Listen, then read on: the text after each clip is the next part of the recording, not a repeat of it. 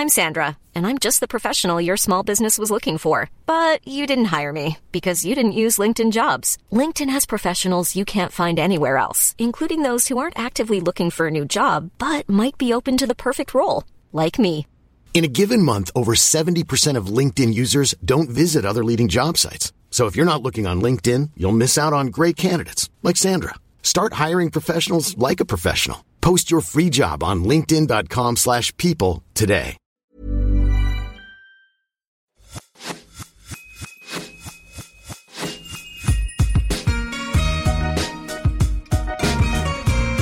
Bonjour et bienvenue sur L'Aléa, le podcast pour maximiser le potentiel de sa vie. Artiste, entrepreneur, aventurier, sportif, thérapeute, coach, chaque semaine, vous trouverez les parcours, les témoignages ou les conseils de personnes inspirantes aux profils et expériences variés. Ma mission Vous guider dans vos cheminements, votre épanouissement et la poursuite de vos rêves, quels que soient les aléas que vous pourrez rencontrer. Je suis Laura Pouliken et dans la vie, je chéris les valeurs de l'audace, de la curiosité et du partage. Aujourd'hui, je suis heureuse de recevoir Jessica Troisfontaine, la fondatrice de la marque Septem Paris, dont la mission est d'aider les femmes à reprendre le pouvoir de leur vie. Ensemble, on parle de son parcours, de ses rêves, de la connaissance de soi, de créativité, de confiance, de joie, d'écriture. Un échange riche, passionné et qui plus est, en présentiel, que j'ai adoré.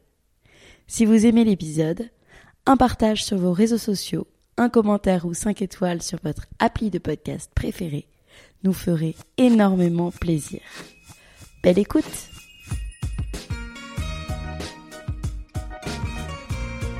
Hello Jessica Bonjour Laura.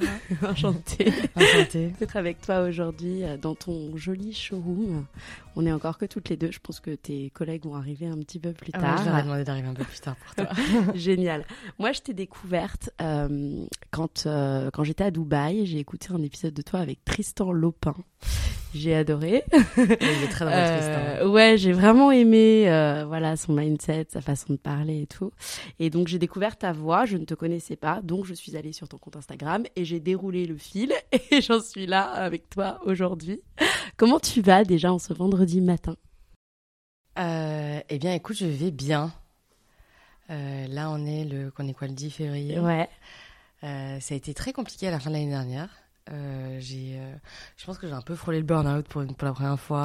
Euh, j'ai beaucoup trop travaillé. On a eu des défections dans l'équipe. et puis la fin d'année est toujours, est toujours intense, voilà. Et, et, et j'ai vraiment, voilà, j'ai passé un moment difficile. Et en fait, une fois que tu pars en vacances, que tu dors, en fait, c'est c'est pas mal les vertus du sommeil quand, quand, quand t'en prends un peu soin. Bah là, ça va beaucoup mieux. Je, j'ai- je suis dans une nouvelle dynamique pour septembre, on pourra en parler. Ouais, Euh, carrément. Qui m'enchante pas mal, qui m'enchante beaucoup. Euh, et du coup, voilà, je, je me sens portée d'un élan très différent depuis le début de l'année. Et, et donc, franchement, ouais, ça va bien. Génial. T'as réussi à intercepter un peu les causes qui pouvaient te conduire au burn-out euh, Oui, il y en a plein. Euh, Il y a toute la pression qu'on se met soi-même. Après, ouais. il y a une pression qui vient de l'extérieur, euh, qui est évidente et qui qui a été très intense l'année dernière. Euh, en fait, limite, le confinement, c'était euh, un peu du pipi de chat, en fait, en termes de difficultés vis-à-vis de ce qui s'est passé par la suite. Euh, évidemment que c'était dur le confinement, mais, euh, mais somme toute, c'était gérable. Et en fait, depuis que le confinement est passé, qu'il y a eu la guerre en Ukraine, enfin, tout ce qu'on connaît, les approvisionnements sont extrêmement compliqués en termes de délai. Tous les fournisseurs sont en difficulté, les ateliers aussi. Donc en fait, ils te donnent pas du tout les mêmes délais de paiement euh, qu'avant. Donc il faut euh, sortir euh, beaucoup de cash très à l'avance et s'y prendre très à l'avance, ce qui n'est pas toujours mon fort parce que je gère pas mal de choses, donc c'est difficile pour moi de, de, de m'y prendre à l'avance. Et puis la consommation est, est assez particulière en ce moment. Tu vois, tout le monde a des difficultés financières. Enfin, je dis tout le monde a des difficultés. C'est pas vrai ce que je dis, mais l'heure est pas à la dépense quand on parle de vêtements. Exactement. Donc, donc ça a été une année très, euh, très challengeante de tous ces points de vue-là. Euh, on a encore une toute, toute petite équipe. Euh, on est deux employés, dont moi, et, et deux stagiaires. Euh, et, et puis à la fin de l'année dernière, on, a, on, a eu, on avait une employée de plus et, et une stagiaire qui, qui malheureusement n'ont pas pu être là à la fin de l'année parce qu'il y en a une qui a démissionné pour être dans un autre domaine et une qui a eu un, un petit souci de santé. Et donc en fait, quand on est une si, petite équipe, Ouais. dès qu'il y a des défections, c'est c'est assez viol- violent du coup de rattraper cette, cette charge de travail en plus quand on a déjà euh, voilà, beaucoup de choses à faire. Donc voilà, on, on va, je vais pas euh, m'apesantir sur, le- sur je déteste les gens qui se plaignent pendant des heures, mais bon pour répondre totalement à ta question, voilà. Ouais, mais je, comprends. C'était purement, Mm. euh, c'était circonstanciel et, et voilà, il y avait, il y avait énormément de choses à faire. Après, j'ai tendance à me mettre une, une grosse pression moi-même. C'est à ça que je voulais en venir. Et je me réveille à des heures euh, extrêmement matinales parce que j'aime ça de base. Donc, euh, je me réveille normalement à 5h30. Dans ces moments-là, je me levais à 4 heures tous les jours. C'est pas possible, en fait. Euh, Ouais. tu, tu, Au bout d'un moment, tu tiens plus. Quoi. voilà, et puis du coup, tu deviens irritable, Ouais. tu gères beaucoup moins mal les problèmes parce que les problèmes, en fait, ils sont inhérents euh, au métier d'entrepreneur. Genre, tous les jours, avoir des, des problèmes ou des soucis qui t'arrivent dessus, des challenges à relever, ça fait entièrement partie du métier. Euh, et après, c'est juste euh, la façon euh, avec laquelle tu les, ab- tu les abordes. Et quand je vois que tout d'un coup, je commence à m'énerver con- contre les, fournisseurs ou que chaque problème qui arrive me semble être une catastrophe, je vois que c'est le problème vient de moi. Mm. Euh, pas de pas de mon métier ou de Ouais, non, mais c'est dur quoi. cette compétence, cette qualité, de la résilience, quoi qu'il arrive tout le temps. Pas le droit presque à des moments down, et donc euh, je vois exactement de quoi tu veux parler. Et on en parlera de toute façon un petit peu plus tard, et peut-être de la façon aussi dont tu, l'as géré, dont tu t'es sorti de, ce, de cette situation. Donc euh, c'est hyper intéressant. Je te connais comme créatrice de la marque Septen, euh, ancienne avocate, avec un personal branding aussi. Je voudrais en revenir hyper, hyper affirmé. Je pense que c'est une grande qualité pour euh, ta marque. Euh, mais avant, j'ai envie que tu te présentes avec trois adjectifs qui te viennent. Alors, ah, c'est toujours hyper difficile ces questions. euh, que j'ai un, côté très très bon élève moi, Euh, et j'ai toujours peur de de pas choisir exactement le bon mot qui va qui va totalement retranscrire ma pensée. Euh, alors trois adjectifs, je dirais joyeuse, audacieuse, partageuse. C'est pas très humble ce que je viens de dire. hein, mais- Non, mais c'est si ça te décrit. Est-ce que tu peux revenir sur celui de ton choix?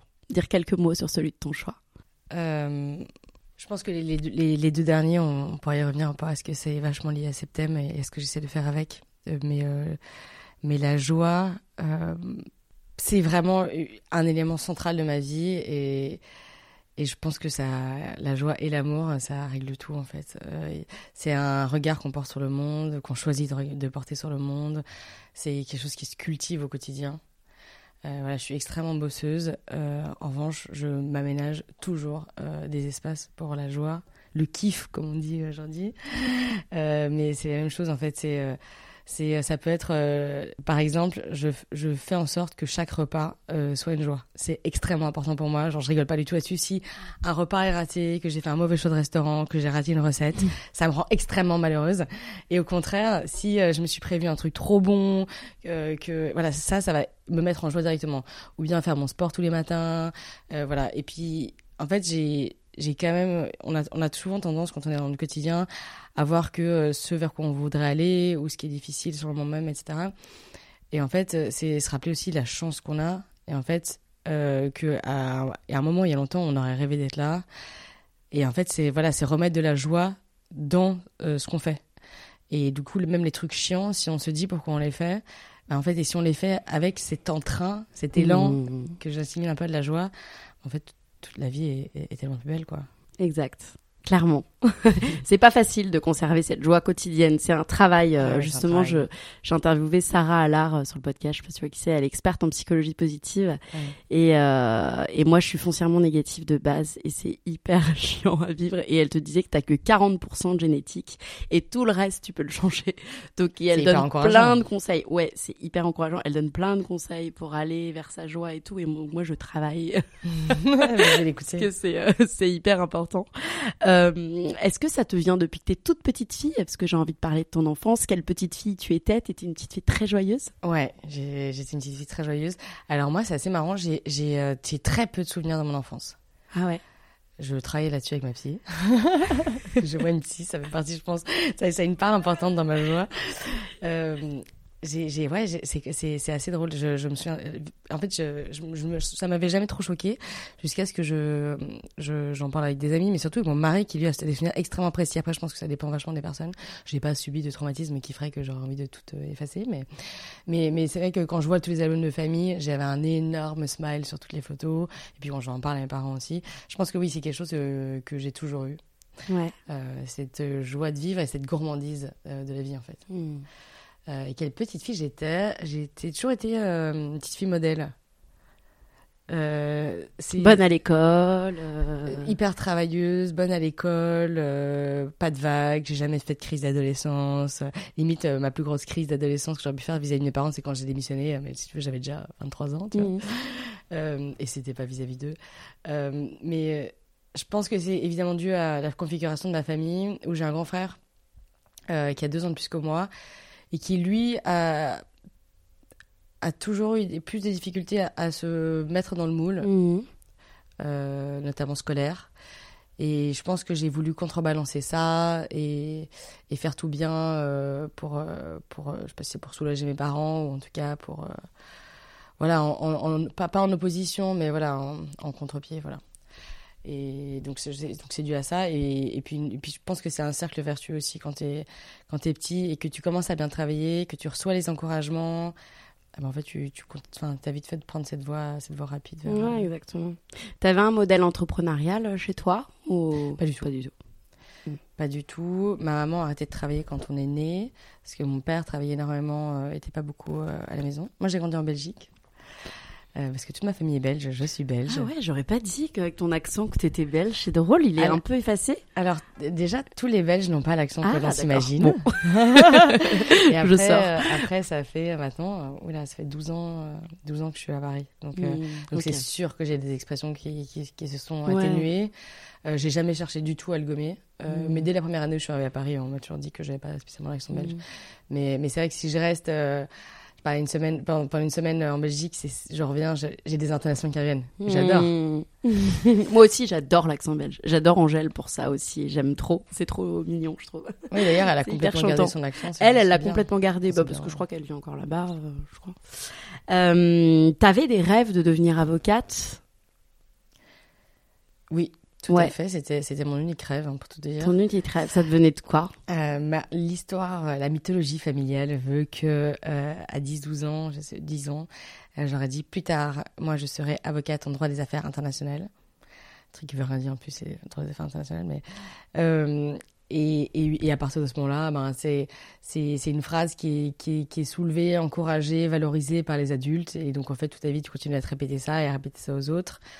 Euh, donc, euh, j'avais pas fini de répondre à la question sur l'entrepreneuriat, mais donc j'ai pas de- d'entrepreneur euh, dans ma famille proche. Mon oncle était entrepreneur, mais j'ai pas vraiment eu ce modèle-là. euh, Enfin, en tout cas, je le matérialisais pas comme, comme ça à l'époque. J'ai pas non plus d'avocat dans ma famille. Euh, et donc, donc j'ai commencé mes études de droit à 17 ans. Euh, sans, enfin, j'ai jamais euh, pensé à faire autre chose. Assez rapidement, la première année, euh, j'ai détesté ça. Ah ouais. Ouais. Euh, Enfin, je trouvais ça intéressant. En fait, euh, tout le long de ma scolarité, c'était intéressant. euh, je dire, à, entendre une fois. En revanche, le podasser et me dire que j'allais vraiment Mm. faire ça de ma vie, ça, ça, ça ne me mettait, ça ne me mettait pas vraiment en joie pour le coup. Et donc, au bout de, de, de six mois, je pense, j'ai dit à ma maman, je vais arrêter. C'est vraiment trop, ça ne m'intéresse pas. Et elle m'a dit, bah, t'es bien gentil, ma cocotte, tu vas faire, tes, tu vas passer tes examens. Et après, tu feras ce que tu veux si tu veux. Ok, donc j'ai passé mes examens. Et là, euh, syndrome de la bonne élève comme d'hab, j'ai euh, hyper, j'ai- j'avais à mort bossé euh, mes examens, j'ai eu des super notes. Et à partir de là, je me suis dit, bon, on va continuer, tu sais. Et ça, ça a duré les 5 ans, en réalité même plus, parce que donc j'ai fait 5 ans de droit, une année supplémentaire de spécialisation qui s'appelle un LLM en droit à New York. Et puis je suis revenue, après t'as le barreau encore pendant un an et demi. Et tout le long, je n'aimais pas. Mais comme je réussissais très bien, tu vois, j'ai été major de promotion, à ça, etc. Tu n'aimais pas, mais tu étais major. Waouh.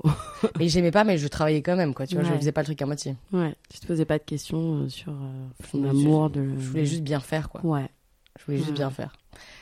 Et, et, et après, même, tu vois, quand j'ai commencé à travailler euh, dans, dans un cabinet de droit des affaires américain, qui était un super gros cabinet, Le début était assez excitant parce que j'ai l'impression que j'étais dans Suits. Tu sais, genre, j'ai Mm. l'impression d'être Meghan Markle. Ouais. J'avais genre Ouais, très 15 bien. paires de, de, de talons de Jimmy Choo, des, des jupes crayons et tout. C'était un peu une caricature. Euh, mais au début, c'était un peu enthousiasmant, mais assez rapidement aussi, je me suis rendu compte que j'aimais pas. J'ai voulu démissionner après moins d'un an. Et quand j'ai eu l'entretien d'embauche, euh, l'entretien d'évaluation, j'allais démissionner. Et comme on m'a dit, euh, c'est fantastique, tu travailles trop bien, on te donne le bonus max et même plus, tout le monde est trop content. Est-ce que tu as quelque chose à dire, toi? Non, non, trop bien. Moi aussi, je suis très contente. Et vraiment, genre, je marchais. En fait, c'est ce que j'ai compris a posteriori, euh, en faisant un travail sur moi-même, mais que vraiment, j'avais fonctionné toute ma vie un peu à cette tape dans le dos et à faire aucune différence entre ce dans quoi j'étais bonne et, et ce que j'aimais. Hmm. Et c'était quoi le déclic pour justement euh, prendre conscience de ça? Ça a été de. C'était au bout de deux ans dans le cabinet d'avocat où vraiment je bossais énormément. Et, et bosser énormément sur la durée, euh, ça peut pas fonctionner si t'aimes pas du tout ce que tu fais. Hmm. Et donc un lundi matin, euh, où j'avais passé tout le week-end encore au cabinet, euh, sur un truc qui... euh, Enfin bref, sur un, sur un dossier qui m'enthousiasmait pas. Euh, je suis allée à un cours de sport, un cours de dynamo. C'est du vélo dans le noir, avec Ouais, la je musique à fond. Et les coachs, c'est un, peu, un peu évolué depuis, mais à l'époque, les coachs avaient vachement un discours inspirationnel. Tu as de... Voilà, change ta- pas change ta vie, mais oui, un peu quand même. Je crois que c'est même là que tu as rencontré ton mari, non? Ouais, ouais, un peu plus tard. J'ai bien Il potassé le il sujet. plein de choses sur les dynamos, je vois que tu as très bien travaillé. Euh, et, et donc je suis sortie de là, euh, après le cours de 7h45, euh, en allant au cabinet, et j'ai appelé mon père, et j'ai dit, mon papa, en fait, je vais démissionner. Je l'ai quand même appelé parce que bon, il avait quand même financé toute ma scolarité. Mmh. Et tu vois, entre Paris, ouais, New York et tout, bon, voilà, je euh, un peu de respect. Donc je l'ai je l'ai appelé, il m'a dit, il a eu cette phrase géniale qui était de, de me dire, si, si t'es pas heureuse, ma chérie, bah démissionne, et de toute façon, peu importe ce que tu feras, je sais que tu le feras bien. Purée. On voudrait tous un papa comme ça. hein. Ouais, j'ai beaucoup de chance de ce point de vue-là. Surtout que t'étais jeune. T'avais 22, 23 Euh, ouais, 23, je pense. Ouais, 23.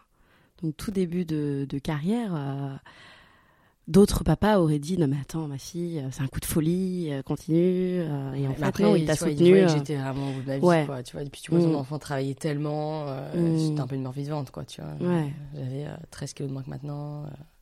Ouais. Euh, et donc voilà, donc, euh, donc, donc ça a été le déclic, ça a été ça, ça a été un, un écœurement qui faisait que à ce Mm. moment-là, dès que je recevais un email ou dès que mon téléphone sonnait, euh, tu vois, tu commençais à avoir des palpitations, j'avais envie de pleurer tout le temps, je pleurais aux Mm. toilettes. C'est des signaux assez forts, somme toute, pour se dire qu'il faut changer de boulot. C'est clair. Tu savais pas du tout ce que tu voulais faire à ce moment-là. Pas du tout. Mm. Zéro, en fait. Tu es tellement pris dans un espèce de rouleau compresseur dans ce genre de métier que c'était impossible d'avoir un quelconque espace de cerveau disponible pour réfléchir à autre chose. Donc je- moi, je me suis sentie un peu obligée de démissionner pour vraiment pouvoir avoir le temps de réfléchir. Ce que j'ai fait, du coup. Et là, je me suis... J'ai vraiment fait un travail avec un organisme qui s'appelle Switch. Ouais. Switch je- Collective. Les, les formules ont changé depuis, mais à l'époque, c'était un, un accompagnement un peu différent. Mais, mais c'était génial parce que c'était, pour la première fois, ça m'a fait réfléchir à ce que j'aimais vraiment, euh, ce dans quoi je pourrais être bonne. Parce que souvent, les avocats disent Ah, mais moi, j'ai fait des études de droit, je peux rien faire d'autre. Mm. Euh, donc, dans quoi je pourrais être bonne. euh, Enfin, voilà, explorer plein de pistes et admettre que je pouvais faire autre chose. Euh, moi, j'ai été vachement attirée depuis jeune par la mode, mais aussi vachement par la nourriture. Tout ce qui touche autour de la nourriture, notre manière de nous nourrir, euh, la gastronomie et tout, c'est vraiment des sujets qui m'animent énormément. Donc, j'ai vachement hésité entre les deux. Tu savais que tu voulais entreprendre du coup. Tu savais que. Ah, j'étais sûre de vouloir T'étais entreprendre. sûre de vouloir entreprendre. T'avais des modèles entre, euh, du coup, autres, euh, bien, bien sûr dans ta famille, mais t'avais ouais des, des, des visions de qui tu voudrais être. euh, Non, euh, pas nécessairement. Je pense que j'ai beaucoup plus creusé le sujet de, de ce petit monde de l'entrepreneuriat et de tous les gens qui le composaient une fois que j'avais déjà lancé ma boîte. Après, je pense que j'ai une époque où j'ai était un peu biberonné à Cézanne déjà à l'époque Mm. et fait une réussite assez dingue euh, juste sur Internet. euh, voilà, c'était des- quand même des, des- je pense que c'était un, un- c'était inscrit, c'était intégré, on l'avait intégré, mais c'était pas quelque chose que je voyais comme un, comme un rôle modèle, même si c'est très Mm. impressionnant ce qu'elle a fait. Euh, voilà. Donc j'ai vachement hésité entre la, la mode et la nourriture Ouais. et finalement je me suis dit à l'époque que la, la- la nourriture ça me remettrait dans un rythme euh, que, que, que j'avais plus envie d'avoir. Donc j'ai choisi la mode. Bon, finalement le rythme n'est pas extrêmement différent, Euh, mais euh, mais voilà. Et mais comme je voulais pas faire que de la mode et comme j'avais pas fait d'études de mode et je me sentais pas avec la plus style et toutes les meufs, etc. euh, je- j'ai voulu faire depuis le début hein, quelque chose d'un peu plus hybride et de vraiment euh, mettre entièrement ma personne dedans. Et, et tu vois, quand tu me demandais tout à l'heure si j'étais sûre de vouloir être, entre- être entrepreneur, comme j'avais fait cette démarche de rabattre toutes les cartes totalement, j'avais vraiment ce truc où bah, quitte à refaire quelque chose de zéro, je voulais mettre l'entièreté de ma personne dedans. Mmh. Et donc ça, ça passait par créer ma propre boîte plutôt que rejoindre un autre projet. Et donc mettre toute ma personne dedans, c'était euh, faire des vêtements, euh, parce que j'adore ça et qu'il y a plein de choses à faire passer comme message par les vêtements. Mais aussi, du coup, créer un média à côté euh, Mmh. qui est fondateur de Septembre depuis le début. Tu te souviens de cette toute première émotion modesque Tu peux dire non. Non, non, mais oui, je réfléchis, mais après, tu me facilites pas la tâche, parce que comme je te disais, j'ai pas beaucoup de souvenirs de mon enfance. C'est vrai. mais non, mais je sais que j'adorais les vêtements depuis toute petite. Ma maman a toujours été, été très élégante. Elle, adorait les, les- les beaux Mm. vêtements, les beaux sacs. Mais vraiment quelque chose de. C'était pas un aspect modeux, c'était vraiment la, les- la belle Les qualité. belles matières. Et je sais que je prenais énormément de plaisir à m'habiller. Enfin, au début, évidemment, elle m'habillait, mais, mais c'est- c'était un, un jeu auquel je me prêtais avec, euh, avec beaucoup de plaisir. Ah, mais ça, c'est important. Moi, je vois ma fille, elle me regarde déjà, tu sais, à trois ans et demi, euh, quand je me maquille, il a mon sac euh, Saint-Laurent. tu sais, elle le touche et tout. Genre, ce que, tu, ce que la- les enfants prennent de toi, moi, je le vois de l'autre côté et c'est Ouais. hyper intéressant. Enfin, je sais pas. C'est c'est un truc magique. Septem, c'est une marque, c'est un média de tous les possibles qui aide les femmes à prendre le pouvoir de leur vie, à prendre confiance en elles, des valeurs qui nous parlent énormément chez la Léa. Moi, la Léa, c'est le podcast pour maximiser le potentiel de sa vie. C'est les gens qui prennent des risques, qui sortent de leur zone de confort. Donc, euh, je suis hyper connectée avec tes valeurs. Euh, de quoi est partie cette envie alors de, de fonder un mini-empire? Et la question, ce mini-empire. Mini-empire. C'est beau, hein Waouh C'est gen- c'est- c'est gentil. non, mais parce que j'ai- j'aime bien en fait que j'aime bien ce que dans, ta- dans ta marque, c'est vraiment cet aspect, ouais, euh, tu vois, euh, empire quoi. T'as la marque, t'as le média, c'est vraiment une, pas, ou en tout cas, communauté. est- ouais, une communauté.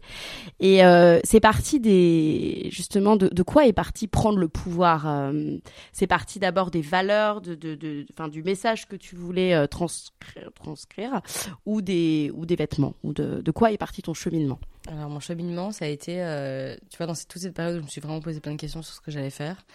J'ai commencé, avant de savoir comment ça allait se matérialiser, dans, dans quel domaine, etc., à réfléchir à le fameux pourquoi, tu sais, de Simon Sinek, le why. Pourquoi est-ce que tu es là sur Terre? Pourquoi est-ce que tu vas faire les choses? Quelle est ta mission, en fait? Ça, ça fait ça paraît faire peur comme ça, mais je pense Mm. que c'est pas mal d'y réfléchir, au moins Mm. une fois dans sa vie. Et à ce moment-là, je me suis dit qu'en fait, moi, quand j'ai démissionné, j'ai j'ai vraiment pris le pouvoir de ma vie. Et qu'en fait, ce que j'avais envie de faire, vraiment, c'était d'aider les autres femmes à faire pareil. Pas nécessairement à démissionner, euh, parce qu'il y a plein de manières de prendre le pouvoir de sa vie. Il y a euh, quitter une personne qui ne te rend pas heureuse, une relation toxique. Il y a euh, vivre mieux dans son corps. Euh, Enfin voilà, il y, a, plein de manières de le faire. Et que voilà, c'est vraiment ce que j'avais envie de faire, c'est d'aider les autres à mon tour.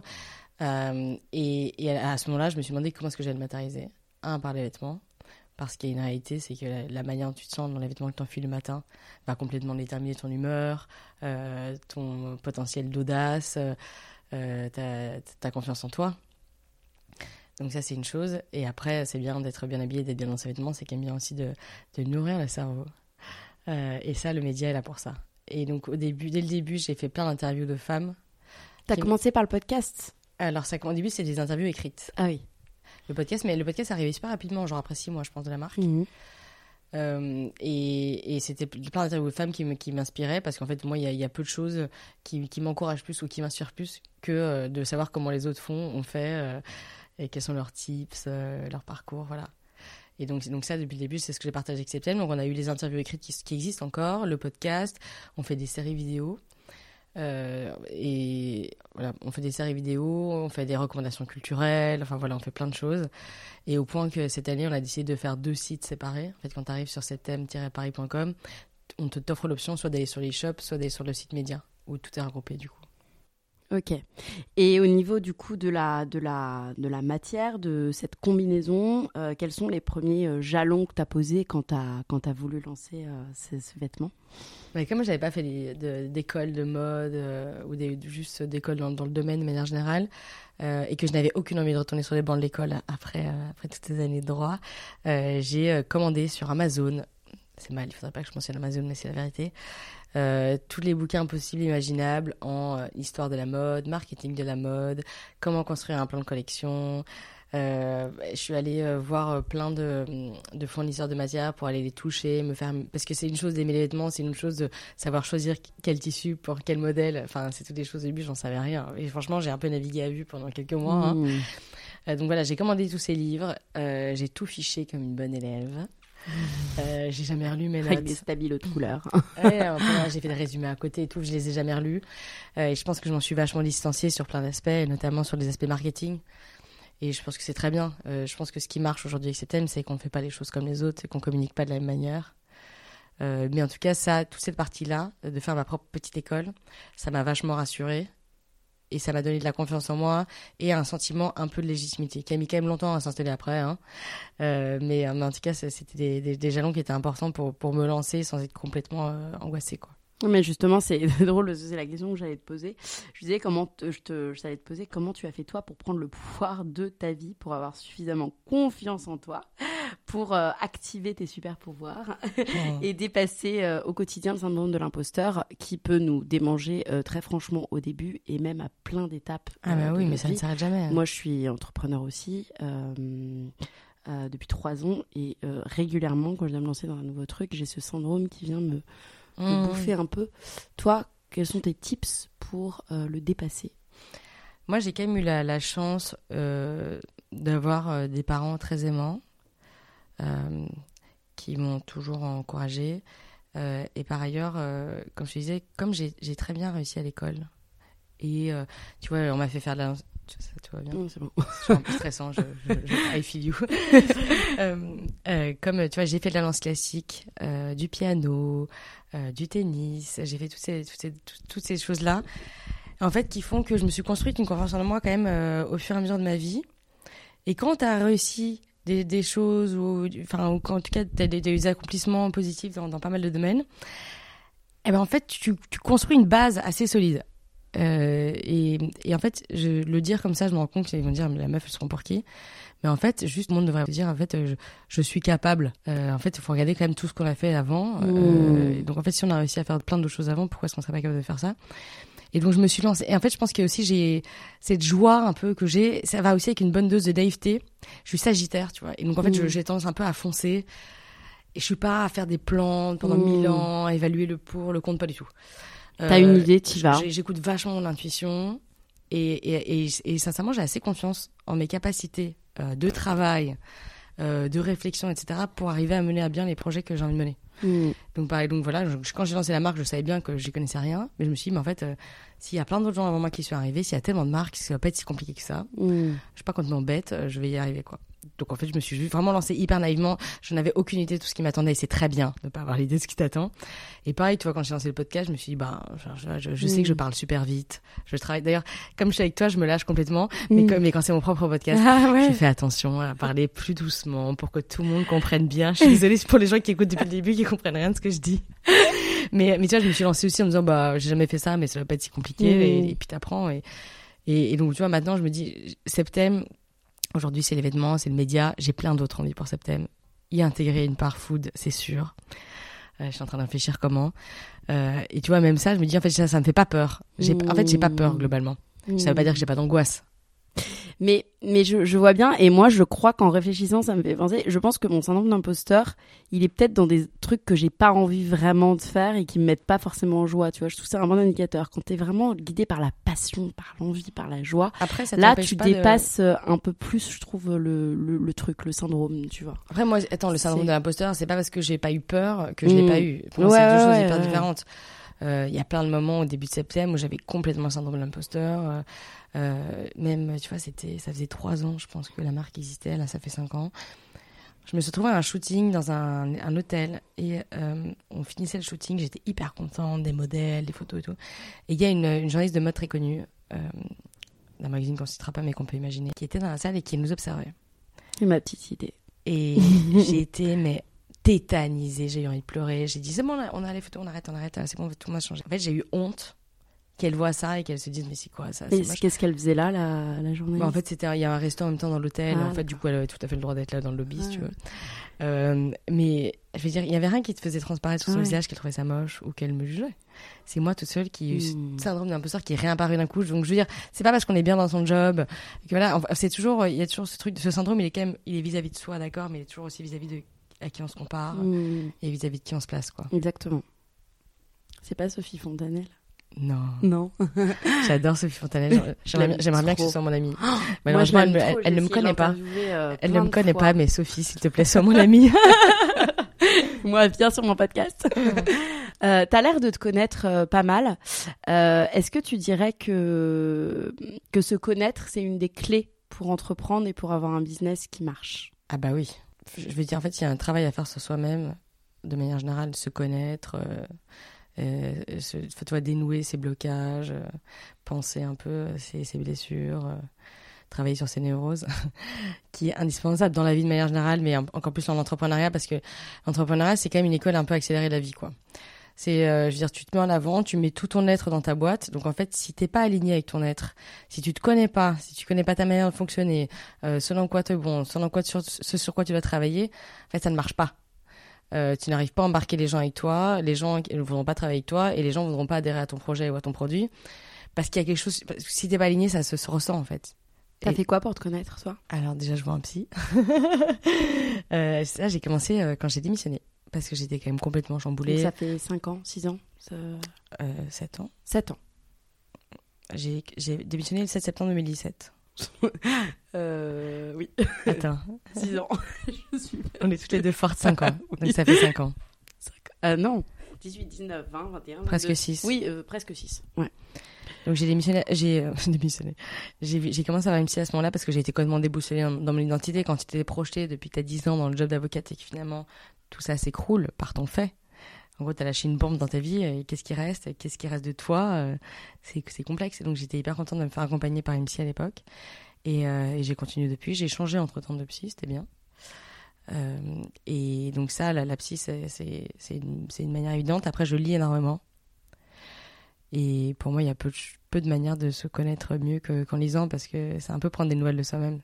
Tu sais, le nombre de fois où tu lis des trucs, mais tu dis, mais c'est exactement ça que je ressens, mais j'arrive pas à mettre des mots dessus.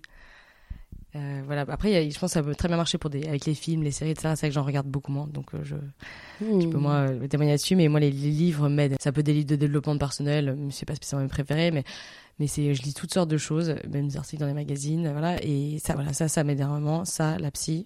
Depuis peu, je vois un coach aussi, professionnel. Coach business Ouais. qui est génial et, et qui, qui est un peu psy en même temps. Parce que du coup, euh, il t'aide dans ta posture entrepreneuriale, euh, de, de management, dans tes envies, dans l'accomplissement de tes envies, etc. Mais du coup, bien sûr que tu vas farfouiller euh, dans ton enfance. voilà. Donc, donc voilà, je, fais, je, fais- je, prends, pas- je prends beaucoup soin de moi en fait. Hmm, Euh, Pour, euh, et je, je compte pas m'arrêter, tu vois, je pense que c'est un travail d'une vie. Exactement. Et que, et que la seule manière d'être bien. Je peux que partager ton point de vue sur le podcast. Je pense que j'ai reçu des énergéticiens, des coachs de vie. Ah oui, mais je vois un énergéticien aussi. Des magnétiseurs, des, des- des- tout. Moi, je teste tout ce qu'il y a sur le marché. Ah, mais moi, ah, mais moi, si tu veux, je... c'est marrant parce que quand j'en parle, donc moi, je vois donc euh, un masseur slash énergéticien aussi.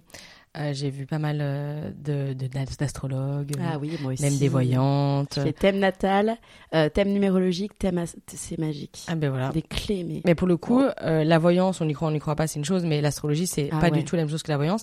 L'astrologie, pour le coup, est un excellent outil de connaissance soi-même. Totalement. Donc moi, je, je vois Ornella, son compte Instagram, c'est dans les hautes herbes, qui est mais fantastique, qui te fait un thème natal au progressé, qui est, elle t'envoie genre 8 pages. Hmm. D'abord, enfin, il y a une conversation, euh, une heure et demie au téléphone Ouais. avec elle, et puis elle t'envoie les pages. Enfin, je veux dire, tu lis ces pages.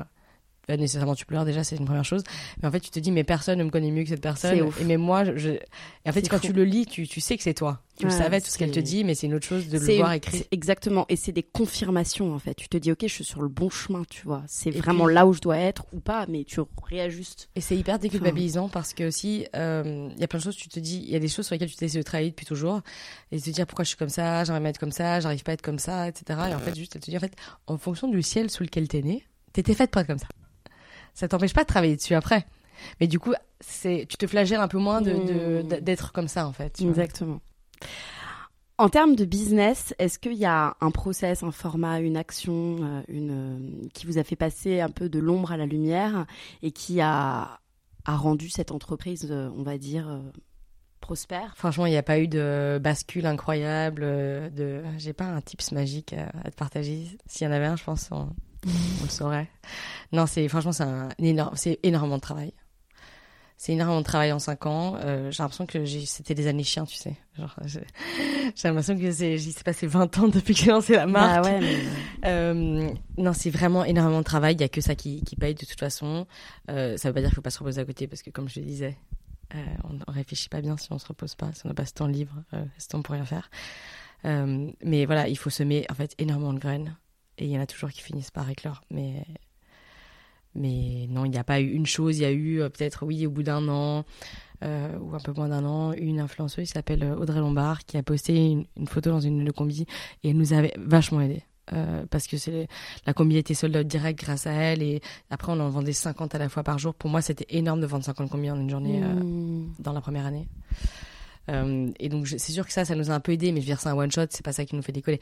Et on a, il y a eu plein d'actions, il y a eu oui des personnes qui nous ont soutenus, euh, mais je pense que globalement, c'est ce travail de fond, de continuer à proposer euh, tout le temps des, des, pièces de qualité, parce que les filles, une fois qu'elles achètent, on a un taux de réachat énorme, parce qu'elles se rendent compte de la qualité de ce qu'elles ont acheté, que c'est bien coupé, que la matière est belle, que ça, que ça tient sur la durée. Tu, je te coupe, tu t'es lancé avec tes propres fonds ou tu as fait appel à une cagnotte participative Non, euh, mes propres fonds, parce qu'en fait, quand mm. j'étais avocate, j'ai gagné énormément d'argent et j'avais aucun moment pour, les, pour le dépenser. Ouais.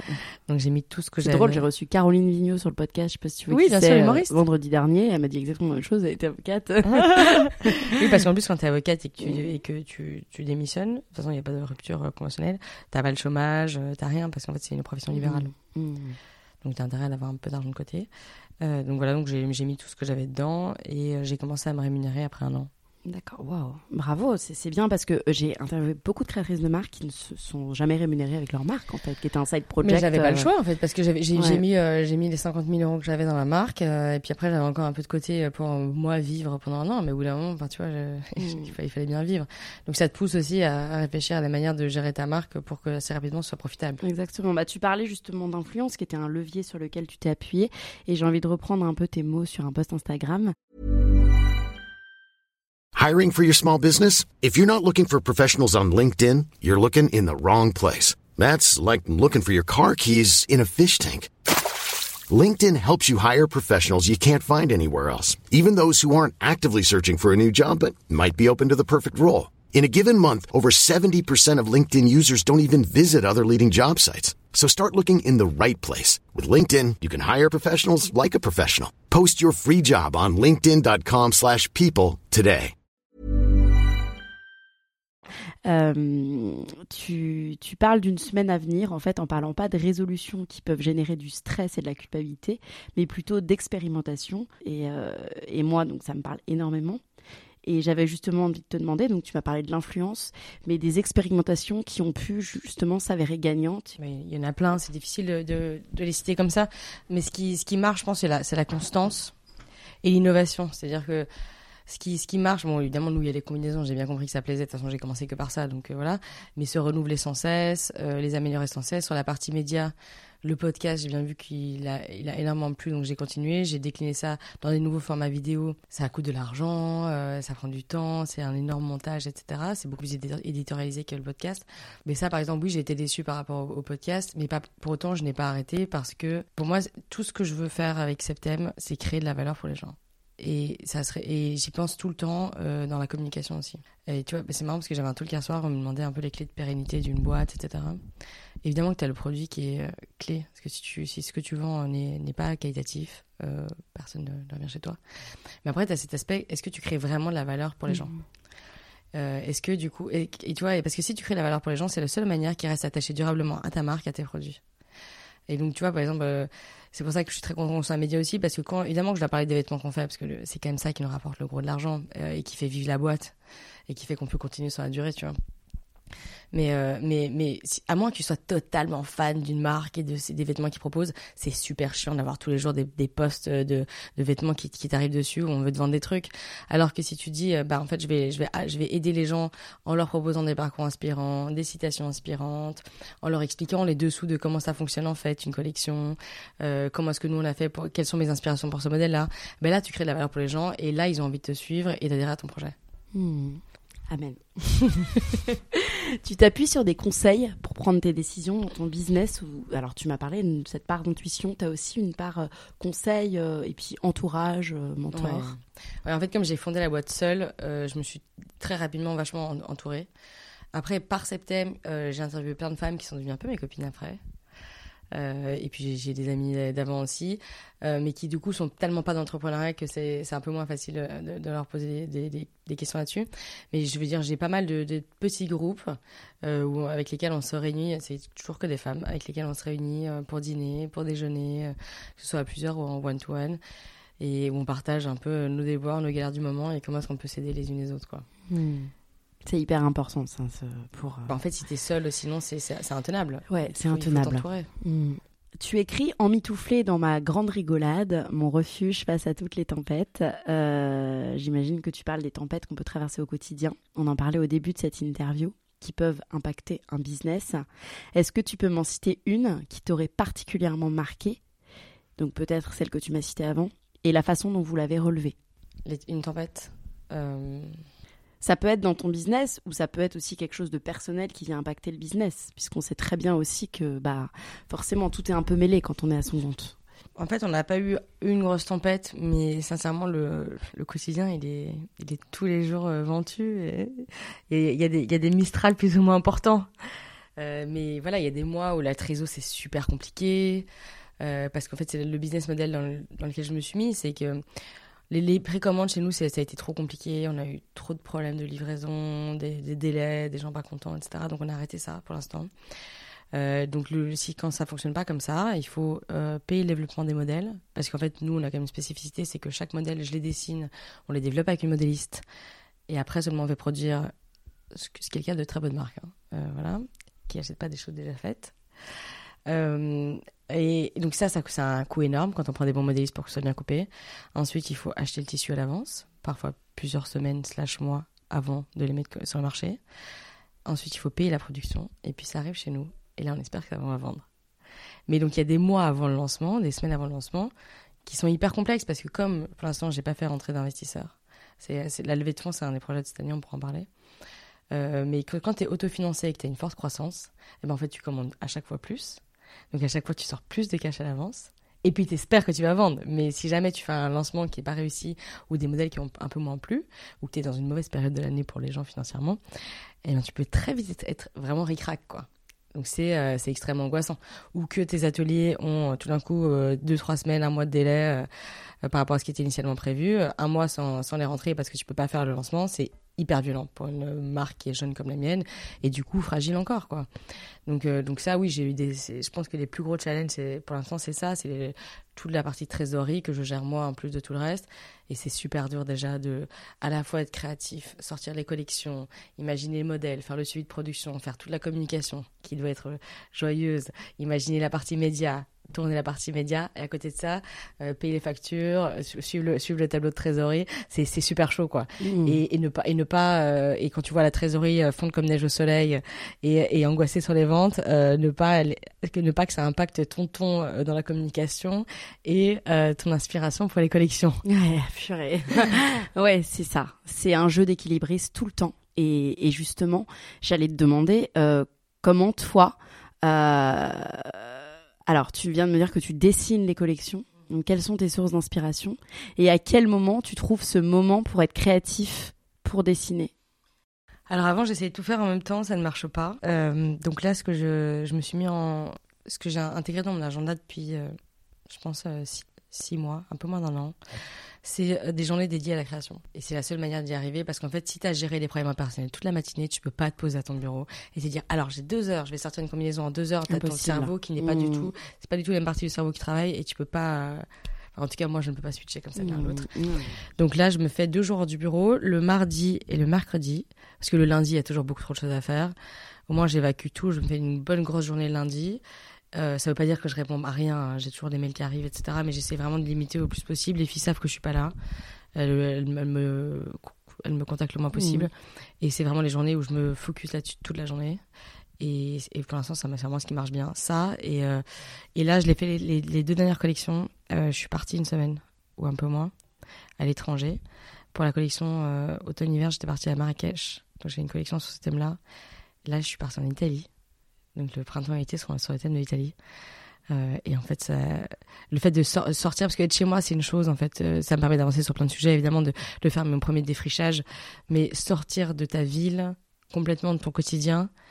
T'as l'impression de vraiment t'éloigner déjà de toutes tes responsabilités slash obligations et, du coup d'avoir une liberté complètement différente qui te permet de beaucoup mieux créer. Et ça, je vois que pour l'instant, c'est hyper bénéfique. Bon, on va voir si des collections vont plaire. Mmh. La, collection Marrakech a, hyper fort plu, mais on va voir si la collection Italie va plaire. Mais en tout cas, moi, je vois que je suis fière de, de ce que je sors après m'être octroyé ces espaces-là de création. Quoi.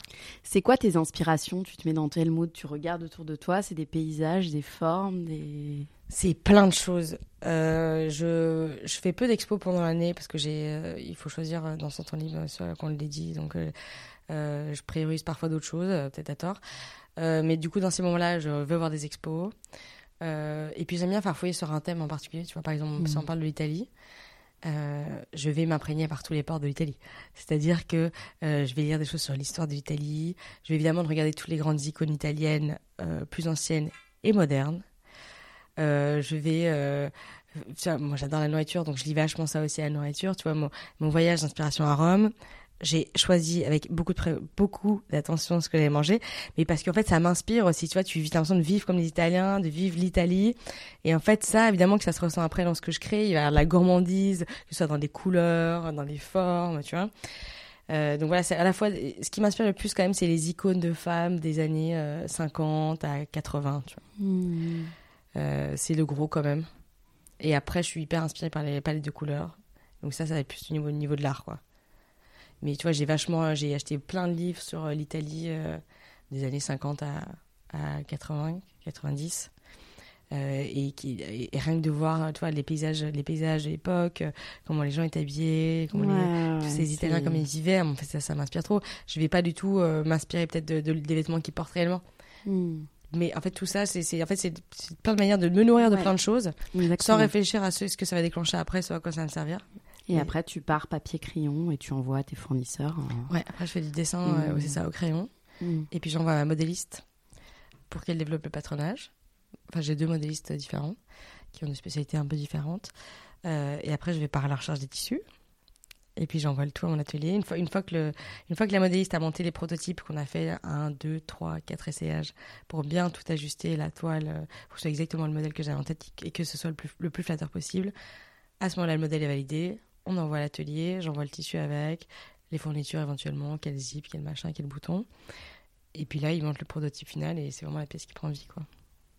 L'éco-responsabilité, c'est un vrai sujet aujourd'hui quand tu es à la tête d'une marque.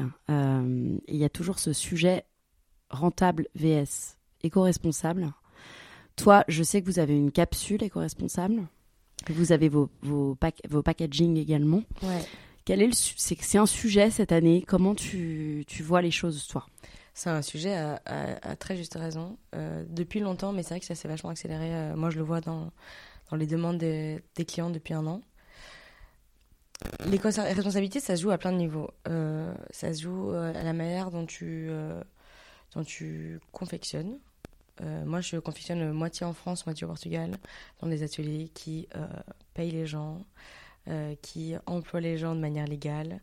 C'est important de le dire parce que j'ai visité plein d'ateliers à Paris où il y avait une espèce de, bus de Chinois dans le sous-sol qui n'était manifestement pas déclaré. Voilà, donc euh, ça, le, même le Made in France ne veut pas dire grand-chose. Mais en tout cas, moi, mes ateliers sont des ateliers de ouf, euh, qui travaillent hyper bien et qui respectent hyper, hyper bien euh, leurs employés. Donc ça, c'est la première chose sur laquelle, je veux dire, j'allais dire, on est irréprochable. Si tu veux être irréprochable, juste tu ne fais pas de vêtements, hein, qu'on soit bien clair. Si tu veux être 100% éco-responsable, tu ne crée pas de nouvelles collections de vêtements. Il y a bien assez de vêtements sur la terre. Il y a beaucoup de très beaux vintage. Voilà. Donc ça, il faut être un peu honnête avec soi-même. Et donc les marques qui en font entièrement leur fonds de commerce, j'ai toujours un peu de mal. Parce qu'en mm. fait, si tu es vraiment si éco-responsable que ça, bah, arrête, de, arrête de produire des vêtements. Oui. Après, il y, a des, y, qui le font extrêmement bien. Je pense à Patine, par exemple, qui, elle, est jusqu'au boutiste à un, niveau qui m'impressionne énormément et que je respecte énormément. Mais bon, c'est un peu une des seules. Après, tous les autres, y compris nous, euh, tu fais du mieux que tu peux. Euh, tu fais du mieux que tu peux avec les moyens que tu as, avec l'équipe que tu as euh, et euh, avec la, taille que tu as. Parce qu'en fait, aujourd'hui, moi, le tissu que j'arrive à avoir, c'est le tissu que, que j'arrive à avoir. en gros, on a encore du polyester dans nos, dans nos collections parce qu'en fait, euh, il y, a il y a pas mal de qualité au polyester, on va pas se mentir. Euh, ça tient super bien sur la durée, euh, ça ne se froisse jamais, on peut ne pas le repasser. Et un, et un vêtement qu'on n'a pas besoin de repasser, mais quelle joie. Voilà. Après, bien sûr, c'est pas bon pour la planète, on va pas se Mm. mentir. Donc là, déjà, moi, la décision que j'ai prise, c'est de ne pas acheter du polyester neuf. En revanche, j'en achète vachement dans les fins de stock de grandes maisons. Mm. Donc c'est du polyester qui de toute façon existe euh, et qui est du polyester d'extrême qualité. Parce qu'en fait il y a aussi un truc c'est que il y a du polyester euh, de merde que tu vas trouver euh, dans la fast fashion et il y a du polyester super beau et même des marques euh, enfin des, des marques de haute couture on utilise aussi hein, euh, si tu regardes un peu les étiquettes. Et c'est et c'est des polyesters super chers euh, mais bon, le but c'est quand même d'en utiliser le moins possible. Après, euh, quand on voit tous les autres euh, matériaux, la plupart des fournisseurs ne sont pas prêts. Ils, enfin, tu vois, ils n'ont pas la gamme, enfin, ils n'ont pas l'offre nécessaire. Donc, tu te retrouves quand même à devoir acheter aussi des choses qui ne sont pas totalement éco-responsables. Et quand tu achètes de l'éco-responsable, c'est beaucoup plus cher. Donc moi, la manière que j'ai trouvée euh, pour adresser ce problème, c'est juste déjà de m'améliorer de collection en collection. Là, le pourcentage de pièces éco-responsables a énormément augmenté. Je pense qu'on va être à 70% euh, euh, pour la collection printemps. Et, c'est un travail, mais qui me prend un temps fou, d'aller chez tous les fournisseurs, d'en chercher tout le temps des nouveaux. Je vais vachement, comme je te le disais, dans les fins de stock de grandes maisons. Mais ça, c'est la chasse au trésor, quoi. Mm. Euh, voilà, mais, mais voilà, c'est un travail que j'adresse euh, avec énormément d'énergie. Parce que parce qu'en fait, c'est ta responsabilité, et surtout en tant que jeune marque, euh, c'est ta responsabilité d'adresser ce problème-là. Bah oui. Mm. Euh, mais voilà, c'est beaucoup plus complexe qu'il n'y paraît. Déjà de, de produire ces pièces-là, et ensuite, au niveau du prix, en fait, les consommateurs veulent des pièces éco-responsables sur le principe, mais sont ne sont pas du tout prêts à payer le prix. Bah ouais. Et même chose pour la confection, tu vois. Moi, je vois le prix que je paye dans mes ateliers. Euh, quand je vois combien vendent leurs pièces à certaines marques, tu sais très bien que, Mm. que ça n'a pas été produit de la même manière. Donc, en fait, euh, oui, mes pièces sont chères pour la plupart des gens. Mais en fait, tu te dis que c'est un investissement et que, et que tu vas les garder beaucoup plus longtemps et que, et que, et que oui, c'est limite un acte militant aujourd'hui euh, de payer sa combi 300 euros parce que tu sais, que, tu sais ce qu'il y a dedans, tu sais comment elle été faite Mm. et que, et que si, si le vintage, euh, c'est pas ton truc ou la location, c'est pas ton truc et que tu as quand même envie d'acheter un nouveau truc. Et, Mm. et de faire marcher Septem. Euh, non mais voilà, donc euh, on fait on fait le mieux qu'on peut en fait. Mm. J'ai aucune prétention d'être. Bah euh, ouais, irréprochable, Amélioration pas du tout. euh. Il y aura Mm. toujours mieux à faire, il y aura tout le temps une nouvelle technologie, mais tu vois c'est une complexité infinie. Même par exemple tu vois tu parles du coton, euh, si on parle du coton, parce que pour plein de gens c'est bah utilise la soie du coton. Ok super. Alors la soie déjà il y a différents types de soie. Euh, bien sûr que tu peux produire en Chine comme plein de marques et dire que tu fais des robes euh, en soie. Vas-y vas-y paye ta paye ta soie chinoise, vois comment elle est faite. Et ensuite, le coton, en fait, si tu parles de coton bio, par exemple, pour un t-shirt, ce que ça utilise comme litre d'eau, c'est indécent. Donc, en fait, il- voilà, il n'y a, jamais de solution parfaite, en tout cas. Pour ça, je recommande vachement, pour ceux qui s'intéressent, euh, le podcast Nouveau Modèle, qui décrypte tout ça, en fait, et Ouais. qui dit, euh, bah, en fait, euh, c'est pas parce que c'est une viscose que c'est bien, c'est pas parce que le coton, c'est machin. Bref, c'est extrêmement bien fait, et ça montre la complexité euh, du sujet. Ouais. Carrément. Tu fais des, des collabs aussi euh, avec Anja. euh, je sais pas J'ai fait beaucoup dit. de collabs. Anja, Anja, je sais pas comment on dit. Euh, comment ça naît ces collabs? Est-ce que ça, ça t'aide? Qu'est-ce que ça, ce que ça apporte? En fait, dès le tout, dé- tout, tout début, les premiers mois de septembre, j'en ai fait. Euh, pour plusieurs raisons, parce que j'adore toute cette idée de communauté, en fait, de, de rapprocher plein de femmes autour de septembre, de, euh, ou des, du coup des, des femmes, des boîtes. euh, voilà, de- l'idée c'est pas d'avancer cavalier seul. Euh, et typiquement, moi au début, je faisais que des combinaisons, j'avais envie de faire plein d'autres choses. Et donc plutôt que que d'essayer de, développer moi-même, par exemple, ma ligne de maroquinerie, euh, euh, ben j'ai fait une collab avec une une fille qui avait une marque qui s'appelle Alice Battier. Euh, pour faire des sacs ensemble. Euh, effectivement, il y a Anja avec qui on a fait des maillots de bain. Je pourrais aller vers mon atelier et faire des maillots de bain, peut-être que je le ferai un jour. Mais là, je trouvais ça beaucoup plus sympa d'unir ses forces et de, et de, travailler sur euh, ce mélange de deux univers. Ça, ça me passionne. Et au même titre que des collabs avec d'autres marques, j'ai aussi fait pas mal de collabs avec des artistes d'univers extrêmement différents. Il y a eu Émilie Bougreau, Zara Holm, Tiffany Bouel, Pauline Guerrier. Enfin, pour ceux qui s'intéressent, c'est tous des artistes extraordinaires et qui font des choses très différentes. Et à chaque fois, c'était euh, carte blanche sur euh, voilà, euh, on réfléchit ensemble en fonction de ton univers, de tes envies. Euh, par exemple, euh, Zara Holm, elle avait fait un, un superbe dessin qu'on avait juste, enfin qu'on avait juste, qu'on avait imprimé sur un t-shirt. En revanche, Tiffany Boy, elle avait d'autres envies et on avait fait une, on avait fait une performance filmée où les combis étaient des combinaisons blanches immaculées où elle avait peint sur les filles en direct et puis on avait fait des primes de. Enfin, en fait, ça ouvre un champ créatif qui est génial. Et du coup, moi, ça m'amuse énormément dans mon Mmh. quotidien aussi, quoi. Bah ouais, j'imagine. T'étais avec euh, avec euh, Wolinski hier. euh, je sais pas si Elsa pour Elsa- oui. Je sais pas si c'était pour une collab ou. Ouais, on est en train de réfléchir à une collab ensemble. J'ai l'œil. Hein. Oui, je vois que tu l'as rien raté de mon compte Instagram. Je suis très Insta. J'adore. Je trouve que c'est une source d'inspiration ah bah oui, énorme. énorme. Donc aujourd'hui, vous êtes quatre euh, dans ton équipe. Ouais, deux, deux, deux employés. euh, En fait, deux employés, deux stagiaires, une alternante. Ok. C'est quoi leur rôle et c'est quoi ton rôle? Alors, euh, mon rôle, c'est de euh, dessiner les collections, c'est faire tout le suivi de production, le sourcing, etc. La communication. Donc, tous les mots qui sortent de la bouche de septembre sont les miens. Je je m'occupe aussi du, de toute la partie financière.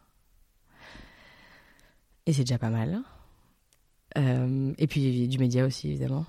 Donc tous les podcasts, euh, les vidéos, enfin voilà. Ça fait déjà pas mal de choses. Euh, après, j'ai Julie, qui est pour l'instant notre seule employée. Ma seule employée, du coup, je sais pas pourquoi je parle de moi là trop. en nous, mais c'est ridicule. Qui est ma seule employée et qui est mon bras droit et qui fait tout, en, en gros un peu tout ce que je ne fais pas. Euh, à la base, elle est très forte en marketing digital, donc elle fait euh, tout ce qui, est sponsoring, etc. Euh, elle va m'aider sur euh, des plannings de newsletters, etc. Enfin, elle va me débroussailler énormément de choses euh, pour m'aider. Et par ailleurs, elle a des missions très propres aussi. Toute la partie logistique, c'est elle. Son titre, c'est Head of Growth. Donc, elle est en charge de la croissance de manière générale. c'est- Mmh. C'est extrêmement large à. Mmh. Et, puis après, on a donc une stagiaire qui s'occupe de, tout le service client. Euh, une alternante qui s'occupe, euh, qui est surtout réseaux sociaux. Alors Instagram, c'est tout, tout, est moi. Enfin, tout est moi, n'importe quoi. Instagram, c'est, moi qui, m'occupe de tout faire. En revanche, euh, elle s'occupe de TikTok, sur lesquels on s'est mis récemment. Et Moi, j'ai trop du mal. bah, je me sens extrêmement pas, vieille, donc euh, et je- honnêtement, je n'avais ni le temps ni l'envie de m'occuper de, de ce réseau social-là, donc euh, donc c'est elle qui s'en charge, produire du contenu, etc. Euh, et puis on a une, une nouvelle stagiaire depuis deux mois, dont le titre est, est assistante de direction, qui est un mot très pompeux pour dire assistante de moi. Non, mais en, en fait, c'est juste qu'il y a énormément de- de choses à faire en support de toutes les tâches, en support de tous les domaines plutôt. Euh, et donc voilà, donc elle, elle aide sur, sur, tout- tout- sur, sur énormément de choses. Je pense que c'est assez, assez chouette parce que du coup, tu, tu vois un peu de tout dans la boîte. quoi. Ouais, cla- clairement. J'ai envie qu'on parle un peu de, de toi, de ton propre personal branding. Je pense que tu joues un rôle dans la réussite de ton entreprise. Aujourd'hui, une entreprise, ça ne peut plus juste être la vitrine d'une boîte, c'est quelqu'un qui l'incarne. C'est hyper important. Déjà, j'ai envie de te demander, pour moi, c'est une réussite euh, à titre euh, voilà, euh, de l'extérieur. C'est quoi pour toi la réussite Hmm, tu balances cette question comme ça, toi La réussite, c'est, je pense, quand tu es, heureux de, de ce que tu fais et de la manière dont tu le fais. Tu es heureux et fier de ce que tu fais et de la manière dont tu le fais. T'es fier, toi, aujourd'hui, de ce que tu fais? Ouais, franchement, je suis très fière. Ça veut pas dire que je fais tout parfaitement, je fais plein d'erreurs. Il y a plein de loupés, heureusement. De toute façon, tu sais, parfois, t'es un peu traumatisé par un truc qui a pas fonctionné, ou un truc que t'as mal dit, un truc que t'as, qui aurait pu être mieux fait. En fait, tout le monde oublie, hein. Et moi aussi. Je suis pas du tout, j'ai pas, je suis pas du tout le genre à ressasser. Une fois que j'ai fait un truc qui, a- qui, est, qui est mal, ou qui a pas marché, ou machin, je me pose dessus, je vois ce que j'aurais pu faire de mieux, ce qui relève de moi, ce qui relève pas de moi, et après, je- j'en tire des leçons pour la suite, et puis je passe à la suite, tu vois. Euh, donc voilà, non, aujourd'hui, je, suis- fière de ce qu'on a accompli avec Septem. Ça fait 5 ans. Euh, tu vois, j'ai pas levé de fonds, j'ai une micro-équipe. Et, je veux dire, on a, malgré toutes les tempêtes, on est toujours là. On propose euh, des produits d'extrême qualité. Les clients reviennent pour ça. On a une vraie place sur le marché, on a une visibilité. Euh, tu vois, on est petit par l'équipe, mais en fait, on est grand par ce qu'on propose, je trouve. Et je pense qu'on est perçu comme étant plus grand que ce qu'on est. Et donc, en fait, ce qui fait ma fierté, c'est ça, c'est la, la grandeur à la fois dans notre proposition et euh, dans la perception. Ouais, complètement. Euh, à quel moment, toi, t'as décidé de partager autant sur ton compte Instagram? Euh, alors, en fait, déjà, quand j'ai lancé ma boîte, Je crois que je devais avoir 500 followers. J'avais un compte privé, là je l'ai ouvert. J'ai supprimé les photos que j'avais de moi en maillot de bain, de mes copains où j'avais l'air d'être un peu, un peu bourré, tu sais. j'ai un peu cligné mon compte en gros pour le rendre un peu plus pro. Et puis je pense que ça vient d'une ça appétence personnelle, c'est arrivé progressivement hein. parce que au début tu as l'impression que ce que tu racontes des gens des trucs sur ta vie ça va intéresser personne et puis tu le fais une fois, deux fois et puis tu vois qu'en fait les gens adorent ça. Euh, mais même chose, tu vois, j'essaie quand même de faire de partager des choses qui ont de la valeur. Je pense que peut-être que peut-être que je me fourvoie peut-être que je me fourvoie complètement mais je pense que j'essaie de, de partager des choses qui, qui vont aider les gens, tu vois, des conseils. Moi je partage vachement bah en fait euh, les, les, moments où j'ai douté, ce qui m'a aidé, euh, des de petits tips euh, bien-être, ce que je fais moi pour aller bien ou aller mieux, euh, le sport, euh, enfin plein de choses quoi. C'est peut-être de ça que tu parles. Tous les vendredis, je parle de bouffe, même parce que j'adore ça et que et que j'aime tellement ça que j'ai envie d'en parler tout le temps et, j'ai plein de choses à partager. Donc tu vois, en fait, j'essaie de surtout ne pas être dans un truc d'exhibition. Peut-être que c'est le cas. Hein. La, la, frontière, elle, elle est ténue mais j'essaye d'être euh, dans un truc où les gens euh, vont apprendre des choses et, plutôt se sentir mieux en voyant mes posts que se sentir moins bien. Hmm. Donc le but c'est pas de dire regardez comme je suis cool et comme euh, et comme je bouffe des trucs trop bons et comme ma vie elle est géniale. Peut-être que je le fais inconsciemment, mais c'est plutôt de dire bah voilà j'ai mangé ce truc trop bon, j'ai j'ai masterisé cette recette, voilà je vous la file. Euh, je même je, je, parle aussi pas mal de, de rapport au corps, c'est un sujet qui m'anime beaucoup comme plein de femmes, je pense, quand je vois le succès de mes posts là-dessus. euh, mais voilà, en fait, c'est, le but, c'est jamais de dire, bah voilà, je vous montre comme je suis trop bonne sur une photo, pas du tout. En je vais parler de bah, ce qui m'aide à, à, mieux accepter mon corps. Euh, voilà. Donc, donc ça s'est fait hyper progressivement, et aujourd'hui, c'est vrai que je partage beaucoup. Mais parce que j'adore ça, en fait. Et au début, je disais que, c'était un peu indispensable. Aujourd'hui, je suis pas sûre. Ah ouais. Je pense qu'il y a des marques qui réussissent très bien sans ça. C'est vrai que euh, je pense que ça aide parce que on, adore tous en fait euh, les histoires, on adore euh, voir des success stories et que et, et l'incarnation c'est quand même voilà on, est quand même tous humains. Mm. Donc c'est beaucoup plus facile d'être attaché à une personne qu'à un produit désincarné. Mm.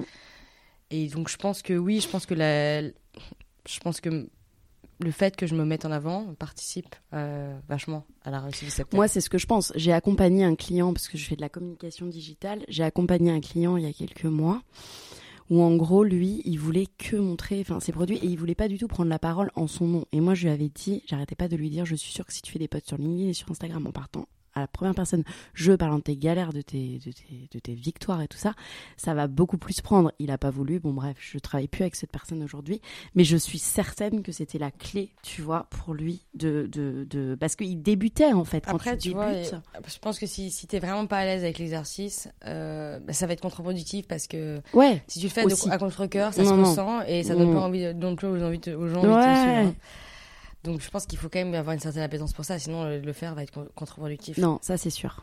Après, mm. tu vois, moi, les, les, posts que je mets sur mon compte perso, euh, je, je, mets, je mets déjà énormément moi sur Septem, vu que c'est moi qui fais la com et, et qui ai les idées, entre guillemets, même si je suis évidemment aidée. Euh, mais sur mon compte perso, pour le coup, je calcule pas ça en disant euh, je vais faire ça parce que ça va servir la marque. Bien sûr, ouais. C'est vraiment toi. Euh, mais, mais c'est sûr qu'il y a plein de gens qui me suivent et qui suivent aussi. Ouais. Tu as un process euh, d'écriture, tu planifies tes posts. Enfin, comment ça te vient, toutes ces posts, que ce soit pour toi J'aimerais bien dire oui. pour toi ou pour la marque même, puisque tu t'occupes du coup de la communication Franchement, j'aimerais bien dire oui. J'aimerais bien dire qu'on a deux semaines d'avance de poste comme plein de gens. J'en suis strictement incapable. Alors peut-être qu'un jour, quand on aura une plus grosse équipe, euh, j'y arriverai. mais sincèrement, en fait, euh, je, après, comme je te disais, je me lève très tôt euh, et j'écris jamais mieux que le matin. Donc t'écris ton poste du jour pour le, le... pour le jour. Pour le jour. ça me vient comme ça. Parfois j'ai un jour d'avance, mais franchement à chaque fois que j'ai fait plusieurs postes d'avance, en fait quand je me lève le matin, j'ai pas du tout envie de parler de ça, j'ai pas du tout envie de communiquer. Oui, oui. Et pour ta marque aussi du coup, c'est jour, oui, jour, jour. Tout est au ah là, je te parlais plutôt de septembre. Euh, après, sur mon compte perso, je poste pas tous les jours. Mais c'est sur mon compte perso, c'est à chaque fois que j'ai quelque chose qui me passe par la tête. Et en général, c'est une espèce de fulgurance. Ça va bien. j'ai pas une meuf qui se prend pour je sais pas qui. J'ai des fulgurances. non, mais je veux dire, ça me traverse en tout cas avec une, une plus grande clarté d'un coup d'un seul. Et, et là, je me dis, bah voilà, je vais l'écrire. Et du coup, ça, ça sort rapidement. Tu vois, les, je passe jamais à deux heures à, réfléchir comment je vais écrire mon poste. Pas du tout. Je veux dire, euh, mon énergie, je dois pas la mettre là-dedans. Euh, mais tu vois, par exemple, mon poste, tous les vendredis, je poste quelque chose sur la, sur la nourriture. Je l'écris toujours le matin même, et c'est pas mal parce que ça, ça me limite. Comme je sais que il faut que je le poste avant 7h30, parce qu'après, j'aimerais bien partir au bureau et faire autre chose de, ma journée, quoi. Euh, tu vois, et donc, bah, je sais que j'ai genre une heure, max une heure et demie, recherche comprise. Bon, en général, j'ai déjà fait mes recherches avant parce que c'est des trucs qui, tu vois, qui, qui, se sont préparés pas pour le poste, mais pour moi. Mais au moins, je sais que c'est timé le temps que j'ai pour écrire le truc quoi. Hmm. parfois c'est pas parfait, euh, parfois ça pourrait être mieux écrit, mais en fait bah c'est comme ça sort et, et tu vois je suis pas là pour monétiser mon compte Instagram perso donc en fait euh, ce serait hmm. très bien comme ça quoi. Ouais bien sûr. Euh, je suis persuadée que l'amour joue un grand rôle dans la réussite entrepreneuriale. toi, tu montres les personnes que tu aimes, tu montres ton mari, ta maman aussi, je crois. quel rôle il joue dans le, dans le développement de ton business? Et quel est ton équilibre, toi, vie pro, vie perso? Hmm. Euh, non, mais là, évidemment, enfin, juste, euh, bien sûr que l'amour est la, base de tout. C'est, l'amour, c'est, c'est toute ma vie. Et mon mari, c'est. c'est mon mari, quoi.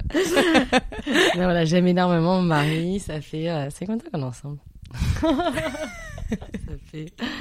Oula, tu vas couper cette partie-là parce que je me fais engueuler. je crois que ça fait 4 ans qu'on est ensemble. 4 ans. Ok. Et on s'est mariés il y a un an et demi. Tu l'as rencontré à Dynamo Je l'ai rencontré dans l'obscurité d'un cours de Dynamo. J'étais encore avocate à l'époque. Ah ouais. non, j'étais avocate quand je l'ai repéré. Ah, tu l'as repéré. Je l'ai repéré, j'ai envoyé un message au service client pour avoir son nom. Qu'on ne m'a pas donné. T'as attendu de le revoir. Parce qu'il respectait un peu les règles de confidentialité. Mais en fait, il se trouve qu'on s'est croisés plein de fois après. Et il se trouve en plus que le fondateur de Dynamo euh, était un de ses meilleurs amis qui lui avait bien sûr transféré le mail dans la foulée. Ah. Euh, voilà. Et, et bah, pour euh, quelle est la place par rapport à Septem? Bah, Je partage énormément de choses avec lui. C'est je pense que c'est un peu normal. je lui demande conseil sur des choses. après, je suis ou pas ses recommandations. Mais après, il a un goût. Quand on parle de vêtement, il a un goût extrêmement sûr. et j'adore comment il s'habille. Donc, je suis contente de, voilà de profiter de, ce goût-là. Mais euh, c'est plus, il joue plus un rôle dans le soutien moral. Il a, un mm. énorme soutien moral. Il m'engueule si je me lève trop tôt. Il a bien raison. Euh, grâce à lui, j'ai arrêté de travailler le soir, euh, quasiment arrêté de travailler le week-end. Ça dépend les week-ends, mais déjà dans un premier temps parce que j'avais envie de passer du temps avec lui plutôt que de travailler, et puis, et puis parce que il me connaît maintenant extrêmement bien et qu'il voit bien que je que c'est que dans ce moment-là que je déraille et que peut-être que je suis moins capable moi-même de, de m'arrêter et, et qu'il prend un peu ce rôle-là. Donc c'est extrêmement précieux en fait. Et puis je me sens très soutenue. Donc je connais ma chance. Euh, voilà. il est entrepreneur, lui? Il a monté sa, sa boîte qui s'appelle Backbone Consulting dans le conseil. D'accord. Il est trop fort. Mmh, vous avez à peu près les mêmes problématiques entrepreneuriales. C'est très différent quand même parce qu'il vend, il vend du, il vend du jus de cerveau. Tu vois, moi, je vends des produits. C'est un peu, c'est quand même très différent dans la gestion. il a une beaucoup plus grande équipe que moi. C'est, c'est, c'est quand même assez, vraiment différent. Mais, euh, mais, pour autant, je valorise à mort son avis sur, sur mes sujets. Et il me questionne aussi beaucoup. Hmm. C'est pas que dans un sens. Il y avait une deuxième partie de ta question qui était très intéressante. Euh, l'équilibre vie pro vie perso, c'était. Oulala. Oulala. c'est super dur parce qu'en fait septembre c'est tellement ma vie. Bah ouais. Enfin tu vois c'est. Du coup les, les frontières sont hyper poreuses sont hyper mm. poreuses. Euh, en revanche, c'est un travail que je fais de plus en plus. Mm. Euh, de vraiment essayer de plus cloisonner. Comme je te dis, moins travailler le week-end, presque pas. Le soir, je coupe totalement. Je pars assez tôt du bureau, moi. En général, à 18h, j'arrête de travailler. Mais bon, j'ai commencé très tôt, hein, le matin. Mmh. oui, tu te lèves euh, très tôt, donc. Mais euh. parce que c'est mon rythme, en fait. Même si je commençais, même si j'arrive au bureau à 11h, je sais que, enfin, juste c'est une question de se connaître, je sais qu'à 18h, mon cerveau, il est grillé. Mmh. Il est pas du tout grillé pour aller à déjeuner ou pour boire des verres. Ouais. Euh, mais en revanche, je sais que je ne travaille plus mmh. bien et que je réfléchis plus bien à ce moment-là, donc tant que je le sais, bah, voilà. donc c'est, c'est vraiment quelque chose sur lequel je travaille et tu vois, et je fixe dans mon agenda, toutes mes séances de sport, je, me, je m'octroie des massages, des, des, déjeuners parfois avec des copines qui peuvent traîner. je, franchement, je, je, je m'octroie de plus en plus sans culpabilité euh, du temps pour moi parce que, comme ça revient toujours à ce qu'on disait tout à l'heure, en fait, c'est la seule manière euh, de d'avancer euh, avec sérénité et de continuer à être performant sur la durée, tu vois, dans, mmh. dans ce quotidien un peu foufou. Exactement. Euh, quelles sont les grandes leçons euh, que tu tires de, ce début d'aventure euh, Septem Ou alors, qu'est-ce que tu dirais à, à la Jessica du début, en fait, de, de quand tu as commencé La, plus grande leçon que je tire, le plus grand apprentissage de ces cinq années, euh, c'est vraiment, euh, on y revient, hein, mais la nécessité de prendre soin de ma santé euh, physique et mentale. Parce qu'en fait, quand on, est seul ou pas seul, en fait, juste quand on est entrepreneur, il y a tellement de choses à faire tout le temps. La machine s'arrête jamais de tourner, les problèmes n'arrêtent jamais de pop-up dans ta tête, c'est si facile en fait de ne jamais s'arrêter et de ne pas arriver à mettre son cerveau en pause même quand t'es pas censé travailler, que ce soit en week-end, que ce soit en trajet en voiture. Voilà. Et en fait, ça c'est vraiment quelque chose que j'ai appris bah, à force d'épuisement par moment, de peut-être parfois même d'un dégoût, tellement t'en fais, etc. Donc ça, c'est vraiment mon plus grand apprentissage. Et au début, t'es plein d'une énergie de ouf et tu te dis, je m'en fous, je peux travailler tous les soirs tard, tous les week-ends. En fait, tu t'épuises. Mmh. Mmh. Donc il faut vraiment se préserver et pas culpabiliser en fait de prendre du temps pour soi et pour s'amuser. Et ce que j'aurais envie de dire à Jessica qui commence, c'est euh, c'est vas-y, tu t'attends, tu sais pas du tout, tu, peux pas, tu peux pas savoir euh, ce qui t'attend, mais dans tous les cas, ça va être très beau. Hmm. On va finir par des petites questions. L'idée, c'est d'y ah, répondre euh, rapidement. bien ça. tes routines pour rester bien physiquement et mentalement. Le sport, la psy. ton moment préféré de la journée et pourquoi? Le matin, le matin, parce que le champ des possibles est ouvert. Ton sentiment préféré et pourquoi? L'amour. Parce que l'amour. Est-ce que tu crois à la chance? Énormément. Et je pense aussi qu'on peut se la provoquer quand même. Euh, les questions que l'on te pose le plus Est-ce que le métier d'avocat te manque? La réponse est non. Tes livres préférés? Oh là là, ça c'est impossible. Ouais, il y en a trop. Quand on voit ton compte, euh, on piochera. Tes citations préférées? Pas ma préférée, mais il y en a une qui est très liée à l'entrepreneuriat, qu'on m'avait dite euh, quand je me suis lancée et qui m'a toujours marqué, c'est les idées qu'on ne met pas en pratique, soit on les idéalise, soit on les regrette. Parce que tu sais, tu dis toujours, ah, j'aimerais bien faire ça, machin, mais en fait, tu peux totalement l'idéaliser, mmh. alors c'est pas du tout pour toi, et, euh, et ou, ou, au contraire, si tu te lances pas dedans et que tu mets, tu commences pas à tester ton idée, en fait, tu peux aussi regretter. Enfin, voilà. La personne que tu admires le plus? Mon mari. Euh, un échec que tu aurais vécu et une leçon tirée J'ai pas un gros échec. Mais après, je te dis, c'est un, peu mon côté, tu sais, je, je... j'ai l'amnésie facile. il y en a eu plein des échecs. Oui, il y a eu, tu sais, quand je te parle de trésor, euh, de problèmes de trésor, c'est aussi parce que c'est je suis un peu un petit tempérament autruche parfois et c'est plus facile de pas checker le compte tout le temps jusqu'à se rendre compte que oulala warning warning voilà donc les leçons maintenant je regarde beaucoup plus souvent le compte et je suis de plus près là le tableau de trésorerie et ma dernière question qui est la question rituelle du podcast que t'évoque maximiser le potentiel de sa vie? Ça m'évoque le fait de euh, justement euh... une position pas possible Euh, maximiser le potentiel de sa vie, pour moi, ça m'évoque euh, semer plein de graines euh, pour en faire éclore certaines. Et tu vois, c'est un peu ça, maximiser ses chances, non? Mm. C'est travailler à sa joie pour revenir à, cette fameuse joie qui nous anime tellement. Merci beaucoup, Jessica. Merci beaucoup à toi.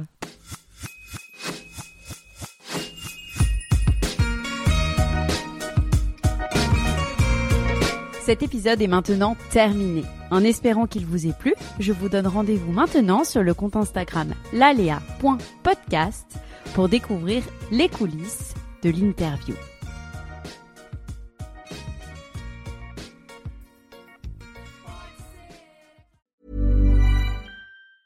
Planning for your next trip? Elevate your travel style with Quince. Quince has all the jet-setting essentials you'll want for your next getaway, like European linen premium luggage options, buttery soft Italian leather bags, and so much more. And it's all priced at 50 to 80% less than similar brands. Plus, Quince only works with factories that use safe and ethical manufacturing practices. Pack your bags with high-quality essentials you'll be wearing for vacations to come with Quince. Go to quince.com slash trip for free shipping and 365-day returns.